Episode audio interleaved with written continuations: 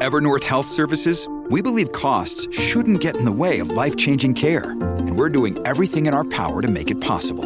Behavioral health solutions that also keep your projections at their best? It's possible. Pharmacy benefits that benefit your bottom line? It's possible. Complex specialty care that cares about your ROI? It's possible. Because we're already doing it. All while saving businesses billions. That's Wonder made possible. Learn more at evernorth.com/wonder. When you need mealtime inspiration, it's worth shopping Kroger, where you'll find over 30,000 mouthwatering choices that excite your inner foodie. And no matter what tasty choice you make, you'll enjoy our everyday low prices, plus extra ways to save, like digital coupons worth over $600 each week. You can also save up to $1 off per gallon at the pump with fuel points. More savings and more inspiring flavors make shopping Kroger worth it every time. Kroger, fresh for everyone. Fuel restrictions apply. Hola, esto es New Books Network en español. Hola, bienvenidos una vez más a New Books en Antropología, un podcast de New Books Network. Soy Joan Francisco Matamoros Anín, anfitrión del programa.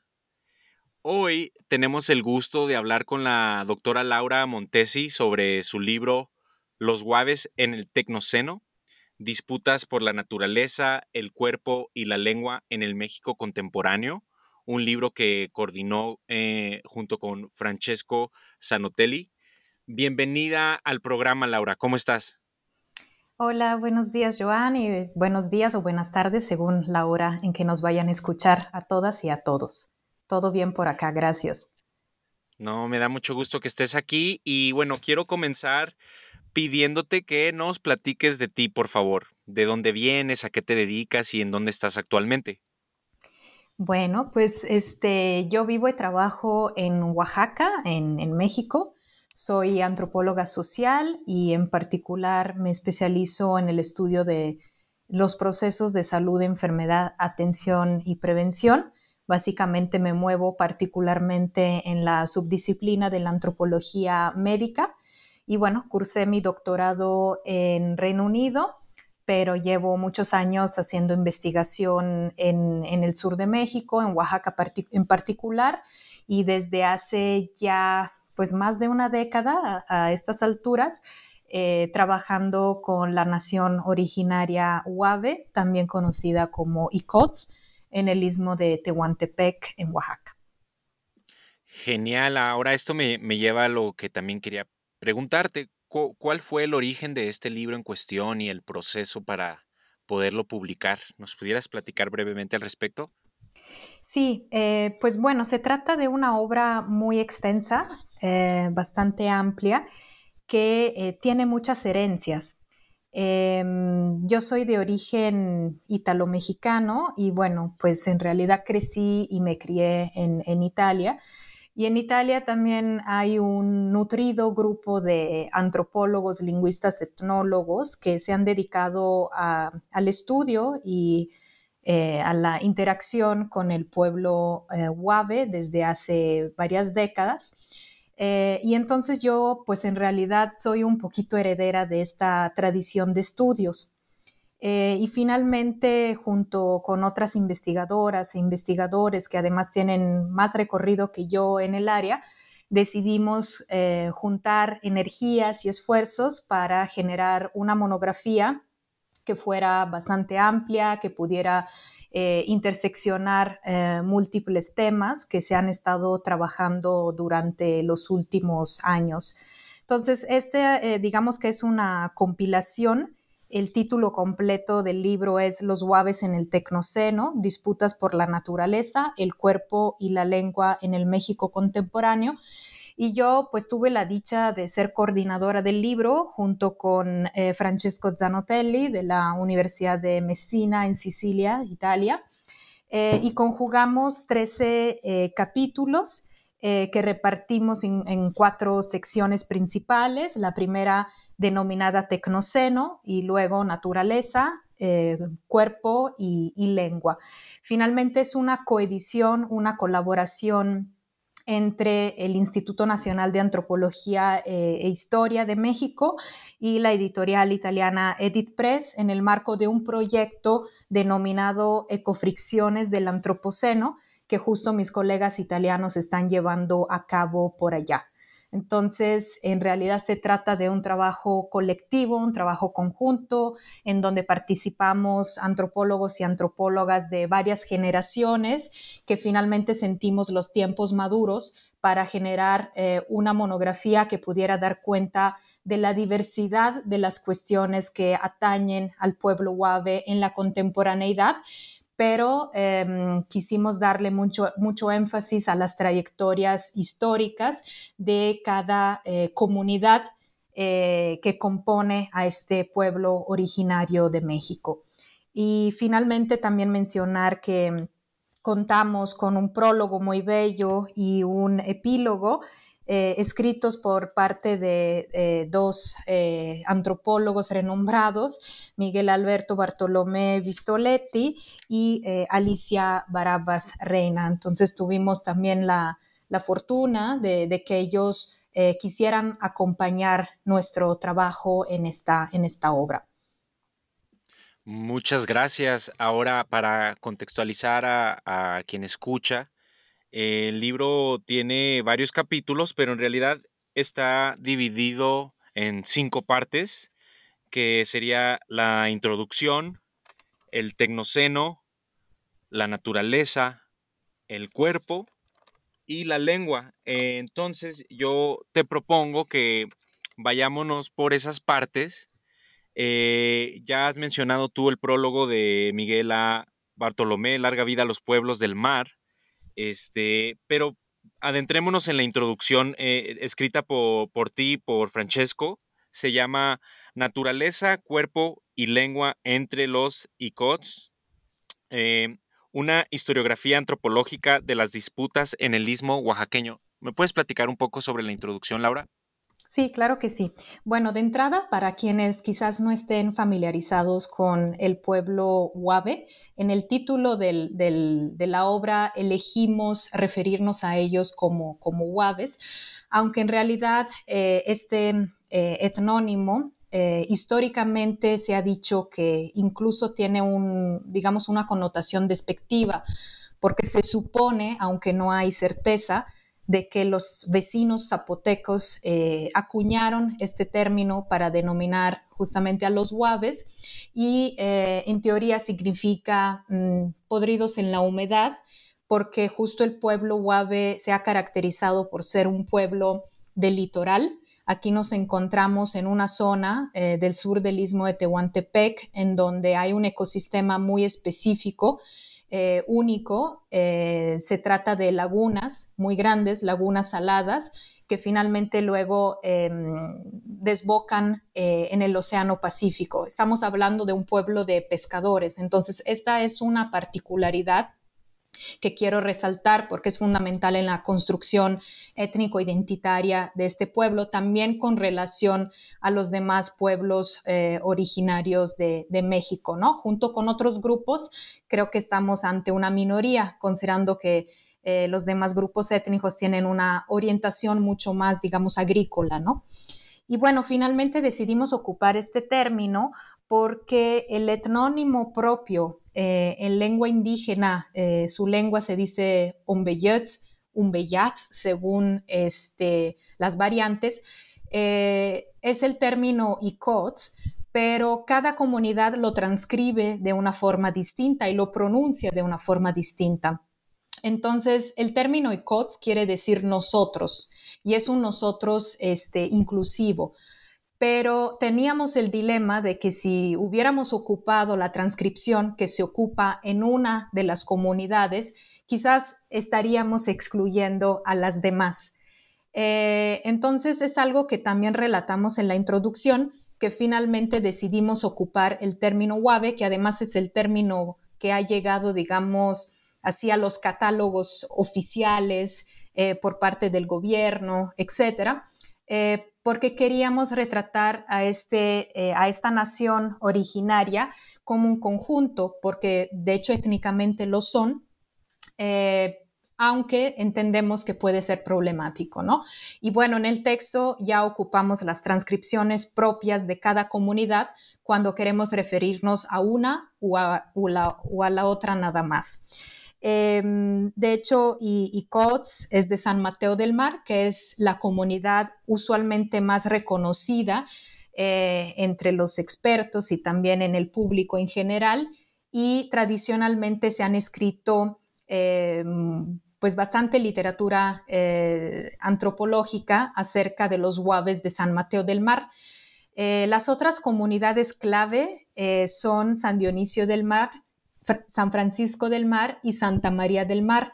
De ellos, de hecho, hay una producción mucho menor y en nuestro libro creo que algo que hay que resaltar es que logramos conjugar eh, etnografías tanto de San Mateo como de San Dionisio y de San Francisco.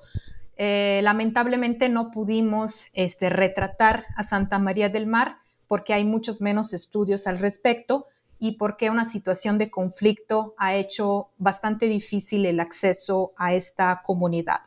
Pero en la introducción, justamente eh, Francesco y yo eh, tratamos de hacer una revisión lo más exhaustiva posible de la literatura existente respecto al pueblo Huave. Em, y además nos concentramos a eh, representar eh, de la mejor manera posible a este pueblo, de una manera eh, dinámica, eh, de una manera contextualizada, históricamente profunda y resaltar justamente las relaciones interétnicas, porque en esta parte del istmo de Tehuantepec conviven muchas etnias pero también eh, la unidad del pueblo guave y a la vez las especificidades de las trayectorias de, cada comunidad. Eh, por eso eh, llamamos esta introducción una historiografía antropológica de las disputas en el istmo oaxaqueño. Lo que quisimos también resaltar es la agencia del, del pueblo guave que vemos retratada y vemos ejercida eh, agenciada en muchas actividades y en muchas expresiones culturales. Por ejemplo, en la introducción tratamos de entretejer eh, la mitología huave con la historiografía, digamos, oficial, porque pensamos que hay mensajes de tipo sociocultural, pero también político en el mito fundacional de estas, eh, de estas comunidades en estos mitos que se siguen transmitiendo y relatando, justamente se hace una descripción de quiénes son los Waves según los Waves, eh, de cuál ha sido su, propia historia y de cuáles han sido sus relaciones intra e interétnicas. Entonces, vemos como el mito no es algo que simplemente se transmite así y que queda siempre igual, sino que se va continuamente reactualizando y además, aunque se conserve la narrativa, digamos así, básica, se va enriqueciendo de elementos de la contemporaneidad cada vez que es relatado. Y justamente lo que tratamos también de hacer es mostrar que los guaves han sido activos en moldear, por ejemplo, su propio entorno, han sido eh, parte de un nicho ecológico muy específico, han sido los que han introducido y determinado una, eh, podríamos llamarla revolución alimentaria, como nos señala uno de los autores en particular, Alejandro Castaneira, porque ellos introdujeron en la dieta del istmo la proteína eh, que viene del mar. Em, entonces, realmente han logrado una eh, relación, digamos, de intercambio con el medio ambiente pero esta relación, eh, digamos que ha entrado en procesos de transformación muy profunda a partir de la conquista, con toda una serie de ingenierías, digamos así, que han estado eh, determinando relaciones desiguales de intercambio de energías, de intercambio de eh, recursos que han venido trastocando también esa eh, organización social, cultural y política. Entonces, finalmente le entramos más de lleno al tema de la colonia, al tema del México post-independencia y al tema de la gran aceleración, que es lo que eh, estamos viendo a partir del siglo XX y, por supuesto, ahorita en las primeras, los primeros años del siglo XXI.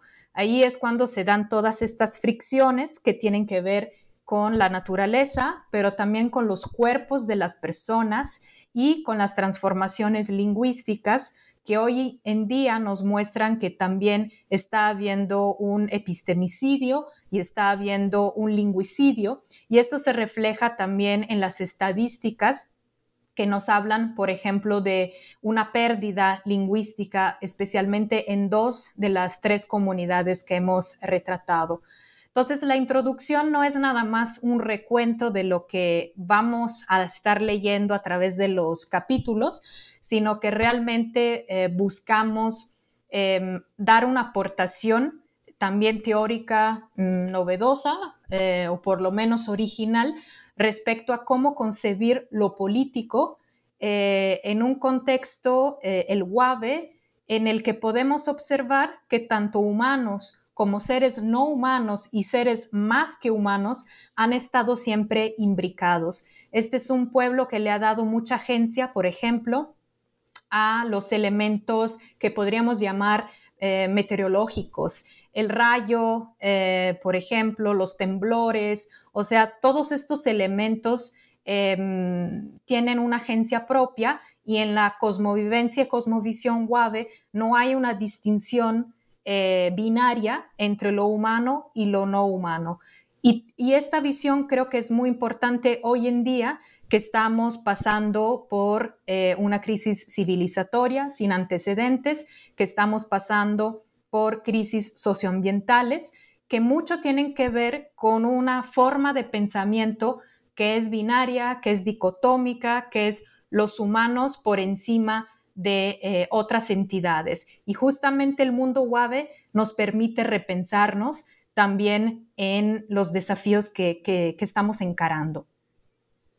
Muchas gracias. Eh, también creo que es un capítulo en donde abundan las referencias bibliográficas para aquellas personas que quieran adentrarse en el tema. Hay un buen mapeo cronológico, donde uno va, va, más o menos entendiendo quiénes han trabajado esos temas y desde dónde. Y también viene la precisión de por qué usar el concepto de tecnoceno en oposición al de antropoceno o capitaloceno. Eh, quizás ahorita vayamos retomando eso, pero yo ahora te voy a pedir em, que, pasemos a la sección del tecnoceno de manera sintética para poder alcanzar a cubrir los múltiples capítulos comenzando con el de Transformaciones del espacio geohistórico de la cultura guave, del posclásico tardío al siglo XX, de Alejandro Castaneira y Ben. Eh, ya anticipabas tú un poco sobre este tema. De hecho, eh, ¿hay algo que nos quieras platicar al respecto? Sí, mm, de hecho ya les estaba mencionando que este capítulo de Alejandro Castaneira eh, lo pusimos como en primera posición porque hace este, en pocas páginas logra hacer este recorrido eh, histórico del espacio eh, geográfico de la cultura guave. Él nos permite ver que en realidad las, las fronteras administrativas y políticas que hoy marcamos entre el estado de Oaxaca, el estado de Chiapas, entre los municipios, Em, y además esta visión muy anclada, por ejemplo, en, la tierra, el territorio en este sentido, él nos muestra otra cara, o sea, nos muestra la ruta mareña. Los guaves también son llamados mareños justo por esta eh, eh, cercanía con, con el agua, con el mar. Y entonces nos muestra que en realidad tenemos que pensar en un espacio eh, geohistórico que ellos han estado moldeando de manera activa y este espacio los ha eh, moldeado a ellos, ¿no? Por eso les decía que ser pescador tiene que ver con una forma de ser que está vinculada con la identidad eh, étnica, por ejemplo, identitaria, con el hacerse ICOTS, hacerse WAVE. Como decían justo hace unos días unos compañeros ICOTS que vinieron a presentar el libro conmigo aquí en Oaxaca, eh, no es suficiente nacer en una comunidad WAVE, eso no necesariamente te hace WAVE, ¿no? Eh, realmente es la forma de vivir y de habitar el espacio que te hace eh, ICOTS. Entonces, él nos hace este gran recorrido y sobre todo eh, muestra justamente esta interrelación entre seres humanos y, digamos, lo que pobremente llamamos medio ambiente, y además le da un rol y un papel destacado al agua eh, a las lagunas, al mar. Entonces el territorio no está hecho nada más de tierra, está hecho de tierra con mar, con aire, con viento. Y finalmente nos lleva eh, al siglo XX, eh, cuando, como les decía, encontramos como una fricción espaciotemporal porque los proyectos extractivistas, de desarrollistas, digamos, que se implementan a partir de este, de este siglo, realmente van trastocando un, espacio que había eh, alcanzado, digamos, un, equilibrio, por supuesto, siempre cambiante, gracias a la interacción entre humanos y no humanos, en particular, pues entre huaves, otras etnias y los, los seres vivos del, de esta zona del sur del istmo de Tehuantepec. Entonces, ahí eh, pues se refleja la violencia de los proyectos desarrollistas en, este territorio, lo cual luego se va a reflejar en todas las demás disputas que vamos a estar analizando a través de los capítulos. Muchas gracias. Ahora, eh, pasando a uno de mis capítulos más interesantes y también para recuperar la, figura de Flavia Cuturi, eh, el capítulo se llama Africanos e indígenas en el sur del istmo de Tehuantepec. Una relación olvidada eh, ¿Pudieras platicarme sintéticamente sobre el capítulo, por favor? Pues híjole, es que Flavia es quizás la persona que más tiempo eh, lleva trabajando con los guaves de, San Mateo del Mar y ella eh, tiene un conocimiento muy fino de la lengua, de las costumbres, eh, entonces, realmente es una autora destacada del, libro y ella también tiene un interés muy fuerte por, la historia. Y en este capítulo, eh, ella se pregunta cuál es la posición de la población eh, afro durante cierto periodo de la, de la colonia, porque pareciera que el componente afro eh, estuviera, digamos así, olvidado entre, entre los guaves, ¿no? Em, ella analiza la temprana época colonial, entre sobre todo 1580 y 1680, eh, pero lo que es interesante y lo que ella propone es ponerse, eh, digamos, en la mirada ICOTS. Entonces ella dice, posiblemente el hecho de que para ser ICOTS simplemente tienes que aprender a vivir como ICOTS, eh, posiblemente los africanos se hayan integrado en esta forma de vivir y los ICOTS no hayan marcado de una manera tajante esa diferencia con base, por ejemplo, en el fenotipo, con base en el lugar de origen y de nacimiento. entonces también esto es una, mm, digamos, revolución cognitiva de percepción de la otredad, una revolución en cuanto a cómo pensamos el yo y los otros. Eh, entonces hipotetiza que este olvido en realidad no sea un olvido, sino que tenga que ver con otra forma de, constituir las identidades. Y bueno, creo que es muy interesante pensar eh, en la población afrodescendiente en el contexto guave y más en general en el contexto del sur del istmo de Tehuantepec. Creo que es una aportación muy, muy novedosa. Muchas gracias. Ahora pasamos a, la tercera parte de esta sección del Tecnoceno, un, un texto que yo considero que es muy importante en el sentido que puede ser retomado para otros estudios. El nombre es Perfil sociodemográfico contemporáneo de los pueblos guaves de José Alberto Muñoz Hernández. ¿Nos pudieras platicar un poco al respecto, por favor? Sí, lo que aquí quisimos hacer, eh, gracias a, José Alberto, fue básicamente ocupar el censo, eh, el último censo del 2020 realizado por el INEGI, el Instituto Nacional eh, de Estadística y, Geografía para tener una visión sinóptica de los tres municipios Guaves, San Mateo, San Dionisio y San Francisco. Entonces, este capítulo recopila toda la información eh, estadística y demográfica de los tres municipios, lo cual nos permite tener una idea eh, de cuál es la situación socioeconómica, em, demográfica de, estos municipios que, como les decía, presentan particularidades distintas. Entonces, por ejemplo, en San Mateo del Mar hay una mm, mayor conservación de la lengua ombeyets, eh, mientras que mm, en San Dionisio del Mar actualmente, si no mal recuerdo, estamos como en el 40% de la población que se declara hablante de una lengua indígena y este porcentaje es drásticamente menor en San Francisco del Mar, en donde hay una situación realmente de, proceso de extinción de la lengua. ¿no?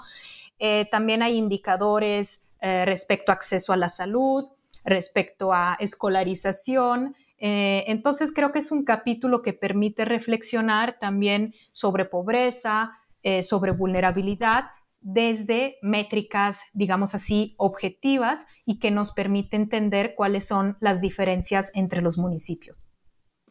Efectivamente, ahora pasamos a la sección llamada Naturaleza, compuesta por tres capítulos, y el primero se llama Convivir con una tierra de agua y viento, entre comunalidad, resistencia y enajenación, de Cristiano Tallé. ¿Puedes platicarnos un poco sobre este capítulo, Laura? Bueno, eh, de entrada también siempre decirles que esto es la forma en que yo leo sus capítulos, ¿no? Eh, habría sido genial tener a cada uno de los autores para que pudieran como en su propia voz decirnos qué es lo que han escrito, ¿no? Entonces, pero voy a hacer lo posible. Básicamente, eh, Cristiano, que también tiene un conocimiento muy profundo de la lengua ombeyets, eh, nos analiza el capitaloceno en el istmo de Tehuantepec y eh, también nos transmite que en el contexto Huave tenemos una visión del territorio que es oceanocéntrica, y eh, además él habla de esta fenomenología de un hipercuerpo, es decir, es, el cuerpo humano está totalmente inserto en el cuerpo eh, de lo que podríamos llamar naturaleza, pero claramente en, en un Beyats, así como en muchas otras lenguas indígenas, no hay una palabra para hablar de naturaleza, porque la naturaleza no se objetiviza de esta manera, ¿no? Eh, pero entonces lo que pasa eh, es que hay una interconexión, interrelación muy compleja entre los cuerpos de agua, entre los cuerpos del, aire, y todo esto se refleja en una vivencia y una forma de habitar el territorio que es muy distinta a la que podríamos tener eh, desde la cultura, digamos, occidental. Entonces él ha hecho todo un estudio de la terminología que los ICOTS ocupan para mostrar y para describir la morfología del paisaje eh, local. Y dentro de esto, por supuesto, eh, también ahí eh, se acuñan términos para describir tecnologías ajenas, como pueden ser los, los aerogeneradores, porque el público que no sepa de, este, de esta zona, esta es una zona con vientos muy fuertes que ha sido dedicada a la explotación eh, de los recursos eh, para la mm, eh, producción de, energía renovable con grandes plantas eólicas, grandes campos eólicos. Y había la intención de instalar un parque eólico justamente en las lagunas del pueblo Huave, lo que ha desatado un proceso de resistencia muy fuerte muy importante que de hecho ha logrado que se suspendiera ese, ese proyecto, ¿no? Entonces nos dice Cristiano que la palabra que los ICOTS ocupan, por lo menos en San Mateo del Mar, para describir a los aerogeneradores, eh, se, traduce en español como tapaviento. Eh, y esto nos hace entender que para ellos los flujos del viento, del aire, que deberían de circular libremente, eh, con los aerogeneradores en realidad se bloquean y eh, estos aerogeneradores se apropian de ello, ¿no? Entonces es un capítulo muy, muy interesante que nos permite tener otra percepción del territorio y que nos permite ver justamente también que las tecnologías no son inocentes y se viven y se entienden y se habla de ella de manera también culturalmente específica y podemos ver cómo hay incluso este, desigualdades de poder en eh, la imposición de, megaproyectos, aunque sean de energía renovable y supuestamente verdes. Sí, muchas gracias. Eh, esto da paso a otro capítulo también muy interesante que, es de mis favoritos, que se llama Cambio, Continuidad y Resistencia en la Pesca de San Dionisio del Mar, de Oliver D. Liebig. Eh, ¿Pudieras platicarnos también, por favor, sobre este capítulo? Eh, Oliver, pues es un investigador alemán que ha hecho trabajo de campo en San Dionisio del Mar. San Dionisio del Mar es el municipio que ha estado más activo en la resistencia en contra del parque eólico porque justamente el parque se iba a implementar en tierras eh, que en buena parte eh, pues son propiedad colectiva de este municipio. Y eh, uno de los temores es que justo estas 132 palas eólicas que se iban a, poner en el medio de las lagunas iba a afectar irremediablemente a las lagunas y por lo tanto a la pesca y por lo tanto a la vida misma del pueblo Guave. Eh, la alimentación local se basa fuertemente en el consumo de pescado, de camarones. Entonces tienen que pensar que estos aerogeneradores tienen eh, prácticamente determinan una cementificación de los espacios en donde se, se instalan y em, esta situación de amenaza que fue percibida como una amenaza existencial, como que este proyecto realmente estaba empujando demasiado, eh, demasiado más allá los límites existenciales del, ser guave, ¿no? Entonces, en este proceso de, lucha, eh, de resistencia, eh, hubo también una reconfiguración de la identidad de los pescadores. Estamos en un contexto en donde las actividades primarias, como en muchos otros pueblos de México, eh, van disminuyendo. Ha habido transformaciones demográficas, socioeconómicas que han básicamente empujado a las poblaciones rurales a urbanizarse y han determinado la escasa viabilidad de las actividades tradicionales, también por procesos de deterioro ambiental, de contaminación, etc. Entonces, en realidad se está perdiendo parcialmente la, pesca, las generaciones más jóvenes muchas veces ya no aprenden el oficio, pero dentro de este contexto de amenaza, también la pesca ha vuelto a ser un motivo de orgullo y un motivo de lucha y un motivo de autorrepresentación como pueblo Huave. Entonces el capítulo más o menos analiza todos estos procesos.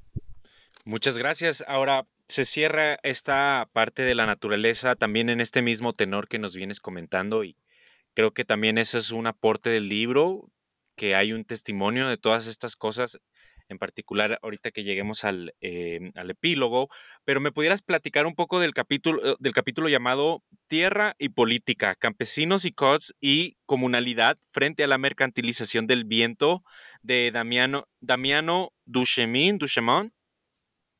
Sí, eh, Damiano también trabajó en San Dionisio del Mar y lo interesante de este capítulo es que él llegó a la comunidad antes de que se desatara de una manera eh, fuerte, digamos, y pública el, conflicto. Entonces, él eh, trabajó en San Dionisio, si no mal recuerdo, en los años 2000, 2008, 2009, 2010.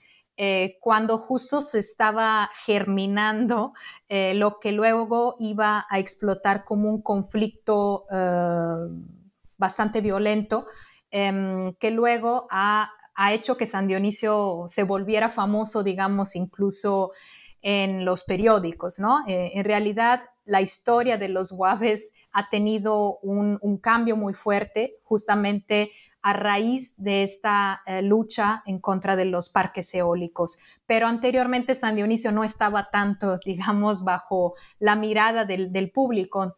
Y incluso los antropólogos que han llegado sucesivamente a documentar el conflicto eólico lo han hecho eh, a partir de que esto estallara. Mientras Damiano nos, nos enseña justamente eh, cuáles eran las algunas de las dinámicas sociales y políticas que se estaban dando en el municipio, discutiendo apenas la posibilidad de este, de este proyecto, ¿no? Y eh, entonces él analiza las diferencias entre la comunalidad, la toma de las decisiones en asamblea, eh, una forma de concebir el poder que es distinta a la que promueven los partidos políticos. Hay que recordarnos que el municipio de San Dionisio del Mar se rige por el sistema de partidos políticos y no por usos y costumbres o sistema normativo indígena, eh, como otros municipios del estado de Oaxaca. Entonces, en realidad está en, esa minoría de municipios que se rigen por partidos, pero esto ha determinado también unas rupturas muy importantes en términos ideológicos y prácticos de cómo se conceptualiza y cómo se ejerce el poder. Entonces, eh, Damiano justo retrata estos dilemas políticos que también son dilemas que tienen que ver con quiénes somos, es decir, nos vamos a volver de campesinos y pescadores a rentistas de tierra. ¿Qué implica eso en términos de modos de vida? Entonces, este capítulo retrata estos procesos de posible mercantilización del viento y eh, todas las reconfiguraciones identitarias y políticas en San Dionisio el Mar antes de la, antes de la explosión del conflicto. Es muy interesante eso y, y de nuevo, creo que permite a quien esté leyendo o quien vaya a leer el libro, bueno, por un lado conocer sobre los guaves, sin duda, y también toca temas que conciernen en, gran, en mayor o menor medida a la nación, los megaproyectos, la cuestión de energía, la idea del istmo. Eh, ahora, pasando a otra sección que también es de mis favoritas en general, que es la del cuerpo, en donde tú también participas. Quiero comenzar con el texto con el que se abre esta sección, que es En el cruce de dos flujos, territorialidad y corporeidad en San Francisco del Mar, de Romain Pras. ¿Puedes platicarnos al respecto? Sí, em, este capítulo es un poco un capítulo puente. Es decir, eh, Romain también eh, analizó el tema eh, de la actividad pesquera en San Francisco del Mar, también de la amenaza de los parques eólicos, etcétera. Pero haciendo justo ese tipo de trabajo, él pudo también darse cuenta de que la corporeidad de las lagunas, la corporeidad de los flujos de agua que permiten la vida en las lagunas del sur del istmo de Tehuantepec, corresponden con los flujos de vida que permiten a las personas estar en vida. Entonces, en este capítulo, él nos muestra cómo prácticas, eh, digamos, médicas tradicionales, si queremos así llamarlas, etiquetarlas, cómo puede ser em, las limpias para curarse de un susto. Em, en realidad tienen que ver también con prácticas que eh, tienden a permitir que los flujos de aire, que localmente se le denomina yend, puedan circular eh, pacíficamente en el cuerpo de las personas. Y él traza este paralelismo entre los flujos que tienen que estar andando para poder garantizar la vida en el cuerpo de las personas, también los flujos en, el cuerpo de las lagunas necesitan estar en movimiento. Y justamente eso es lo que hacen los pescadores en San Francisco del Mar. Eh, ellos limpian los manglares, ellos, limpian eh, las aguas para que el camarón pueda reproducirse mejor. Entonces ellos activamente interaccionan con, eh, digamos, la naturaleza. Aquí vemos que la conservación eh, se procura a través de una buena relación entre seres humanos y seres no humanos, ¿no? Entonces, estas dos actividades, básicamente, garantizar el flujo de agua en las lagunas y garantizar el flujo vital de la sangre, eh, de lo que también localmente llaman el aire en el cuerpo de las personas, nos muestra nuevamente que estamos hablando de un hipercuerpo, así como lo denominó eh, Cristiano, ¿no? Eh, y ahí vemos la interrelación entre cuerpo y territorio de una manera muy clara. Y bueno, él también nos relata que está habiendo cambios en las formas de pescar de los mismos pescadores y en particular eh, describe eh, una técnica de pesca más de introducción más reciente, que es el copo, que en realidad está rompiendo varias de estas lógicas de circulación del agua y está básicamente parcelizando eh, la laguna eh, y esto está conllevando problemas de sustentabilidad. Entonces, nuevamente, aquí vemos la interrelación entre cuerpo-territorio y entre eh, salud, digamos así, del, medio ambiente, si queremos llamarlo de esta manera, y salud de los propios humanos, tanto en términos de relaciones sociales como en términos de, eh, bienestar em, sanitaria, digamos. Claro, y también me parece interesante esto último que mencionas porque también creo que en ello va de por medio la la relación con, o más bien compartir el espacio con otras partes, por ejemplo, hacia Chiapas, en estas geografías del país que pues a veces no conocemos en otras partes del país, ¿no? Eh, ahora, pasando al texto tuyo en cuestión, que se llama Almagier Azuk, tú me corregirás la pronunciación, dos puntos, diabetes, vulnerabilidades estructurales y modernidad mórbida entre los ICOTS de San Dionisio del Mar escrito por tu persona. ¿Puedes platicarnos sobre este capítulo?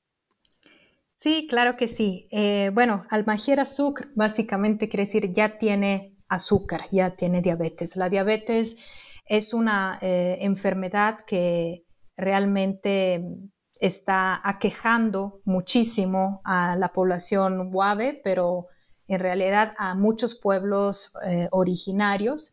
Tenemos un problema de enfermedades crónicas no transmisibles en, México que es muy fuerte, pero claro, en los grupos que históricamente eh, han sido subalternizados, eh, enfermar de diabetes eh, luego conlleva toda una serie de, problemáticas porque hay desigualdades en salud, dificultad de acceso a los servicios de salud, etc. Entonces, realmente eh, es una de las enfermedades eh, más frecuentes en este contexto y em, que ocasiona un nivel de sufrimiento individual, familiar y comunitario pues muy grande. Entonces en este capítulo yo justamente retrato eso y trato de dar una visión muy amplia de lo que significa enfermar de diabetes en este contexto también aquí eh, reporto muchas narrativas de personas con y sin diabetes, pero que reflexionan acerca de esta enfermedad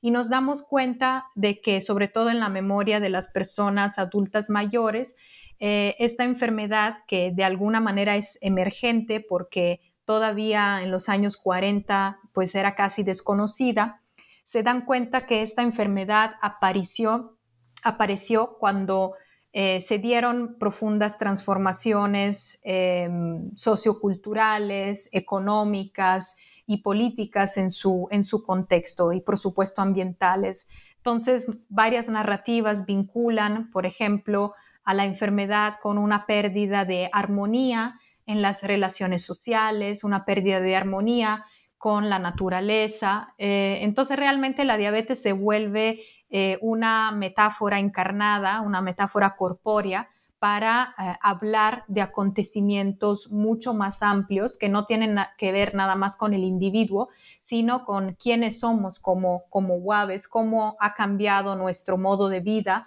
en términos colectivos, no nada más como estilos de vida individuales, ¿no? Y aquí entra la alimentación, aquí entra la forma en que trabajamos y aquí entran también eh, las desigualdades sociales, la estratificación social eh, y la idea de que la falta de armonía interna eh, también se refleja en una falta de armonía en los cuerpos individuales. Nuevamente, el metabolismo propio de una persona no se puede escindir del metabolismo social.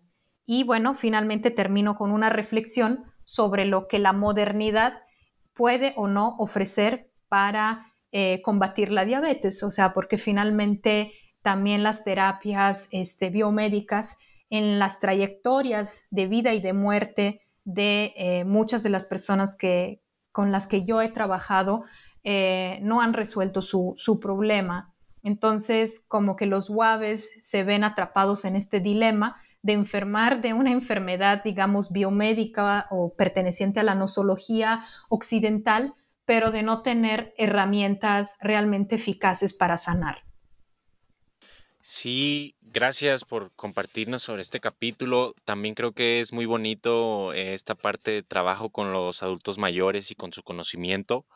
Ahora, pasando al capítulo llamado La atención del embarazo y el parto entre las mujeres de San Dionisio y San Mateo del Mar, escrito por la doctora Lina Rosa Berrío Palomo y Marta Yanetti. ¿Puedes platicarme un poco sobre este penúltimo capítulo de la sección sobre el cuerpo? Sí, este es el único capítulo del libro que eh, en sí mismo hace una comparación eh, entre procesos que están ocurriendo en un municipio y en el otro. Entonces conjuga la labor de dos investigadoras em, y eh, ellas proporcionan tanto datos duros que nos permiten entender dónde se realizan los partos de las mujeres eh, de San Mateo del Mar y San Dionisio. Em, vemos una fuerte medicalización de los procesos de embarazo, parto y puerperio, y esto ha respondido a una política de Estado que también se puede leer como una forma de eh, epistemicidio, a final de cuentas, cuando, por ejemplo, eh, no se le da, no solamente no se le da atención a la partería indígena tradicional, sino que se obstaculiza.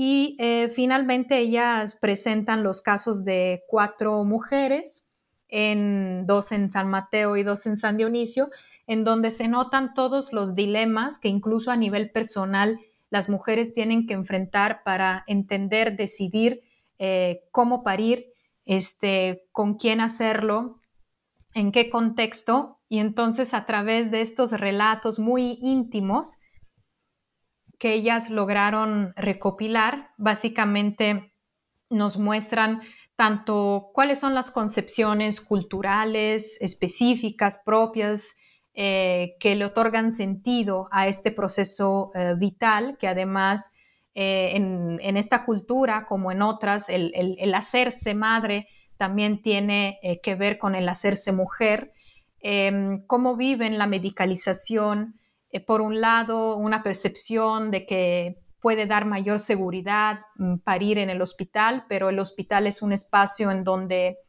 eh, las formas de parir son distintas, en donde el parto se vive de una manera solitaria, en donde el familiar no puede, no puede entrar. Entonces se individualiza un proceso que en otras culturas es un proceso colectivo, ¿no? Entonces ellas muestran cómo estas técnicas, como pueden ser eh, las cesáreas, eh, y por eso aquí hablamos de tecnoceno, porque enfatizamos mucho el papel que juegan los objetos, las técnicas, las tecnologías. Eh, estas técnicas, esos procedimientos, pues en realidad tienen un impacto muy fuerte en las trayectorias de vida de las personas e incluso en lo que significa para ellas hacerse mujeres y eh, compartir o no eh, un evento tan importante como lo puede ser un parto. Entonces, el capítulo va mostrando tanto los patrones comunes entre San Mateo y San Dionisio como las diferencias. Hay que recordar que las parteras en San Mateo siguen siendo eh, muy activas, mientras que en San Dionisio se ha perdido mucho más este conocimiento y este, esta práctica. Muchas gracias. Ahora se cierra esta parte del cuerpo con un tema que no nos es ajeno en la antropología de la salud, la antropología médica, que es el alcoholismo, y el texto se llama Etnografía del alcohol en San Dionisio del Mar, Oaxaca. Patrones de consumo, procesos de alcoholización y cambio cultural de Chara Bresciani. Eh, ¿Puedes platicarnos un poco al respecto? Sí, este, Chiara eh, ha hecho, como dice, una etnografía del alcohol. Eh, ella asume una perspectiva eh, propia de la antropología médica crítica, en donde se prefiere el término alcoholización en lugar que alcoholismo, porque alcoholismo es un concepto que se aplica eh, desde la biomedicina y que está muy centrado en la adicción del individuo. Eh, mientras el proceso de alcoholización eh, habla justamente de un proceso que va más allá de la persona y que tiene que ver eh, con toda una serie de pautas comportamentales compartidas y con toda una serie de fuerzas y relaciones que derivan de una economía política de tipo capitalista que ha hecho eh, el consumo de alcohol siempre más problemático. Entonces ella analiza justamente las distintas formas de consumir alcohol en San Dionisio del Mar y también las distintas valoraciones de lo que implica Em, consumir eh, alcohol. Eh, emborracharse no necesariamente es estigmatizado, eh, intoxicarse de alcohol no necesariamente es mal visto. Si, por ejemplo, ocurre en un contexto em, de fiesta, en un contexto culturalmente pautado, mientras que emborracharse es juzgado negativamente cuando se consume de manera aislada o cuando se consume, eh, por ejemplo, en las, en las cantinas, que son un poco estos lugares, entre comillas, de, perdición, digamos, ¿no? A partir de los, de los juicios locales. Eh, pero eh, lo que hay que resaltar del capítulo de, de Chiara es este fuerte énfasis en la economía política y cómo desde la conquista se ha usado el proceso de alcoholización eh, de los pueblos y de las clases este, populares para controlar y para estigmatizar al mismo tiempo. Entonces, eh, en realidad los patrones de consumo tienen que ver también con trastocamiento de relaciones sociales, con imposición de órdenes este, coloniales y con explotación de las personas. Es un capítulo muy duro, eh, pero es un capítulo pues también muy, muy importante para empezar a hablar de este tema, que es un tema muy sensible y que realmente eh, no debe estigmatizar a las personas que eh, usan o ah, abusan, digamos, de, del alcohol. Muchas gracias, qué, interesante de verdad. Ahora pasamos a la última parte del texto, que es la lengua. Eh, y está el texto de cantar las palabras en Ombiayuts, nuevas formas comunicativas en San Mateo del Mar, eh, de nuevo escrito por la pluma de Flavia Cuturi y Mauricio Ignerre. ¿Puedes platicarnos un poco, por favor, sobre ya esta última sección de manera sintética? Sí, esta última sección cuenta de dos capítulos, eh, uno sobre San Mateo del Mar y el otro sobre San Francisco. Desafortunadamente no pudimos incluir a San Dionisio del Mar porque uno de los autores que nos iba a contribuir pues no, no pudo participar finalmente. Pero bueno, eh, dan como una, una panorámica de la situación de la lengua, además en los dos municipios con los datos estadísticos de habla de lengua indígena más alejados, ¿no? Estamos con el caso de, San Mateo, en donde el Ombeyet es eh, pues todavía mm, hablado por una mayoría de la población, y el caso de San Francisco, que como les decía, eh, es el municipio en donde más se ha perdido eh, la lengua originaria. En el capítulo de, Flavia y Mauricio, ellos eh, nos retratan nuevas formas comunicativas en San Mateo del Mar. En realidad no se habla nada más de la, de la lengua, eh, sino de múltiples formas de, expresión.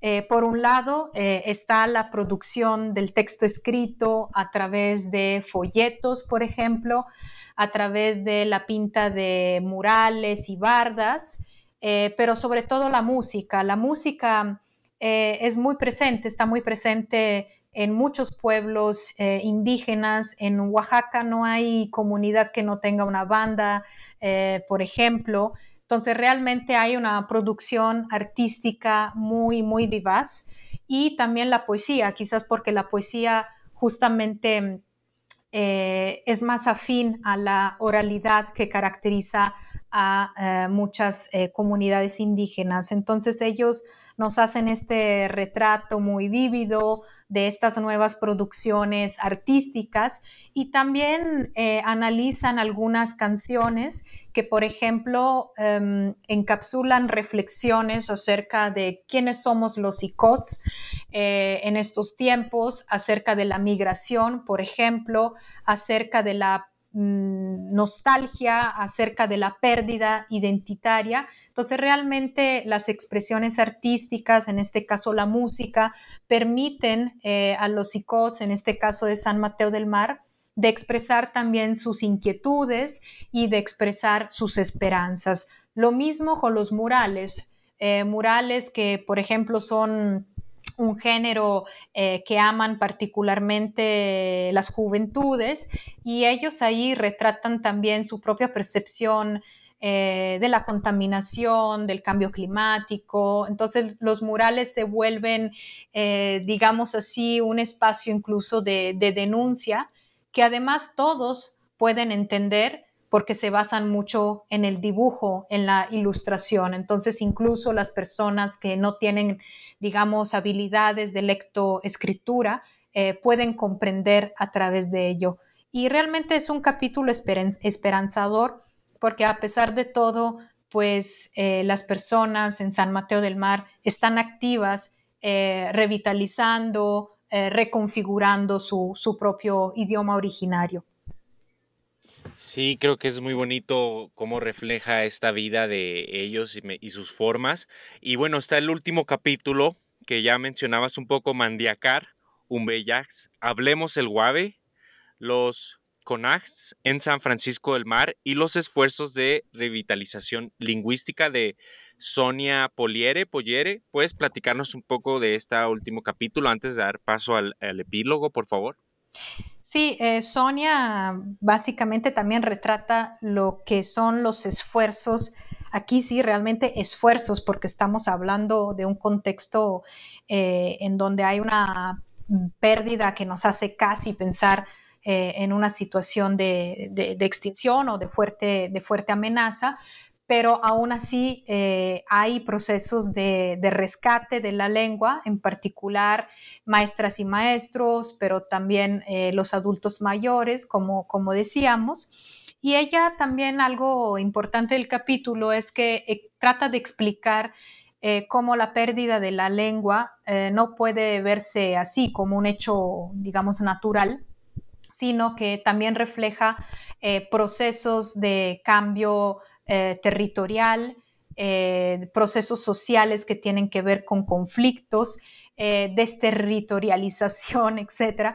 Entonces, todos estos procesos que finalmente son políticos y que también están atravesados por violencias, son los que hacen que se pierdan o más bien se maten, como dice Yasnaya Aguilar, eh, activista eh, Mije, eh, se maten las lenguas, ¿no? Entonces, en un principio ella retrata las trayectorias de, este municipio Huave, lo que los conflictos también han, determinado en términos de pérdida de la lengua y finalmente retrata estos espacios en donde se está intentando rescatar el Umbeyats.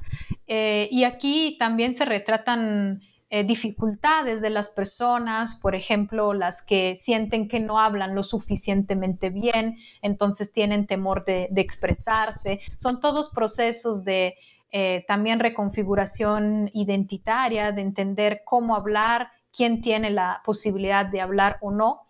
Y en contraste, en esta situación, digamos, tan precaria, Em, vemos cómo hay procesos, por ejemplo, de patrimonialización de las costumbres, eh, con, por ejemplo, la participación en una manifestación cultural que se hace aquí en Oaxaca de Juárez, en la capital, que es la Guelaguetza. Em, y en la Guelaguetza participan grupos de, varios, eh, de varias culturas, digamos, y etnias del Estado, eh, pero esta fiesta ha sido criticada por folclorizar y justamente San Francisco ha representado a la cultura guave eh, y lo ha hecho con mucho orgullo, ¿no? O sea, sí despierta eh, interés, pero vemos que ahí también hay conflictividades, porque finalmente se toma, mm, no sé, una danza, una forma de, vestir, y se pone en esta gran kermesse en, la capital del estado y al mismo tiempo tenemos estos procesos de desplazamiento lingüístico y, de, pérdida, ¿no? Entonces, ¿qué pasa con la patrimonialización de las culturas indígenas? ¿Qué, nos dice esto respecto eh, a, procesos eh, también de, de violencia que pueden ser procesos más de tipo simbólico también? Eh, entonces, más o menos el, capítulo es, lo, que, lo que aborda. Muchas gracias. Ahora, para cerrar este breve recorrido que hemos hecho por, por, el, libro que coordinaste, platícame un poco sobre el epílogo llamado ¿Y el futuro de los ICOTS y los Vinisa? de Alicia M. Barabás Reina. Eh, Barabas, ella que trabaja con, particularmente con soques y zapotecas del istmo, em, básicamente reflexiona a partir del material Huave sobre el destino también de estos otros pueblos originarios en el istmo de Tehuantepec, que es una, una región, que además es una región em, que tiene el lado sur de Oaxaca y el lado norte de, Veracruz, que ha sido históricamente em, un territorio muy deseado por parte de los poderes, ¿no? Y eh, actualmente está en ejecución un megaproyecto abanderado por el presidente de la República, eh, Andrés Manuel López Obrador, que es el corredor interoceánico. Em, y este corredor en realidad es una herencia colonial, o sea, desde Hernán Cortés eh, siempre ha habido proyectos de poder em, básicamente cruzar el istmo y eh, tener casi un, canal eh, que pudiera juntar el Atlántico con el, con el Pacífico.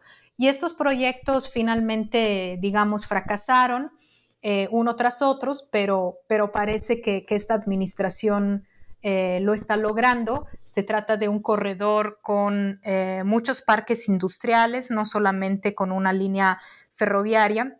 Entonces hay una fuerte preocupación porque es cruzar múltiples ecosistemas, es cruzar e intervenir y extraer recursos eh, de múltiples pueblos. Entonces, eh, Barabas básicamente se pregunta cuál es el futuro de los Icots, de los Vinizá, de los Soques eh, y de mm, muchos más pueblos ante estos megaproyectos que, aunque se presenten bajo otras narrativas, finalmente siguen mostrando este, esta mirada desarrollista eh, y esta ecuación del, supuestamente del, bienestar de los pueblos a través de la explotación de recursos, del extractivismo y del crecimiento eh, económico. Entonces, en ese epílogo, básicamente, ella eh, muestra todas estas preocupaciones, las nombra de una manera muy, muy clara, pero también muestra la capacidad de acción de los, eh, de los pueblos y entonces realmente por ahí pasa la esperanza de poder proponer otros modelos civilizatorios que no sean el que sigue imperando y que nos tiene hoy día en una situación eh, de crisis socioambiental muy fuerte, de cambio climático, de eh, extinción masiva de especies. Entonces, eso cierra el, libro.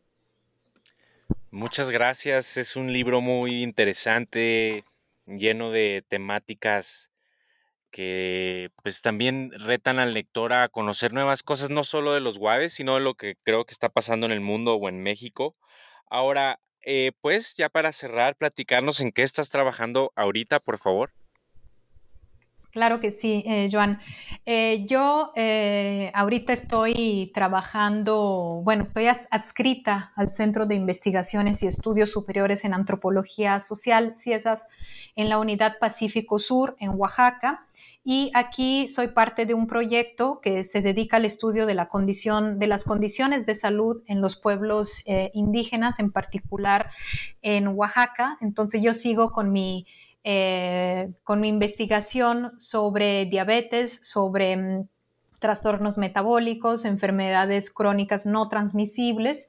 Últimamente también eh, he abordado el tema de la COVID-19 eh, los procesos de biogobernanza a partir de las comunidades en este contexto pandémico.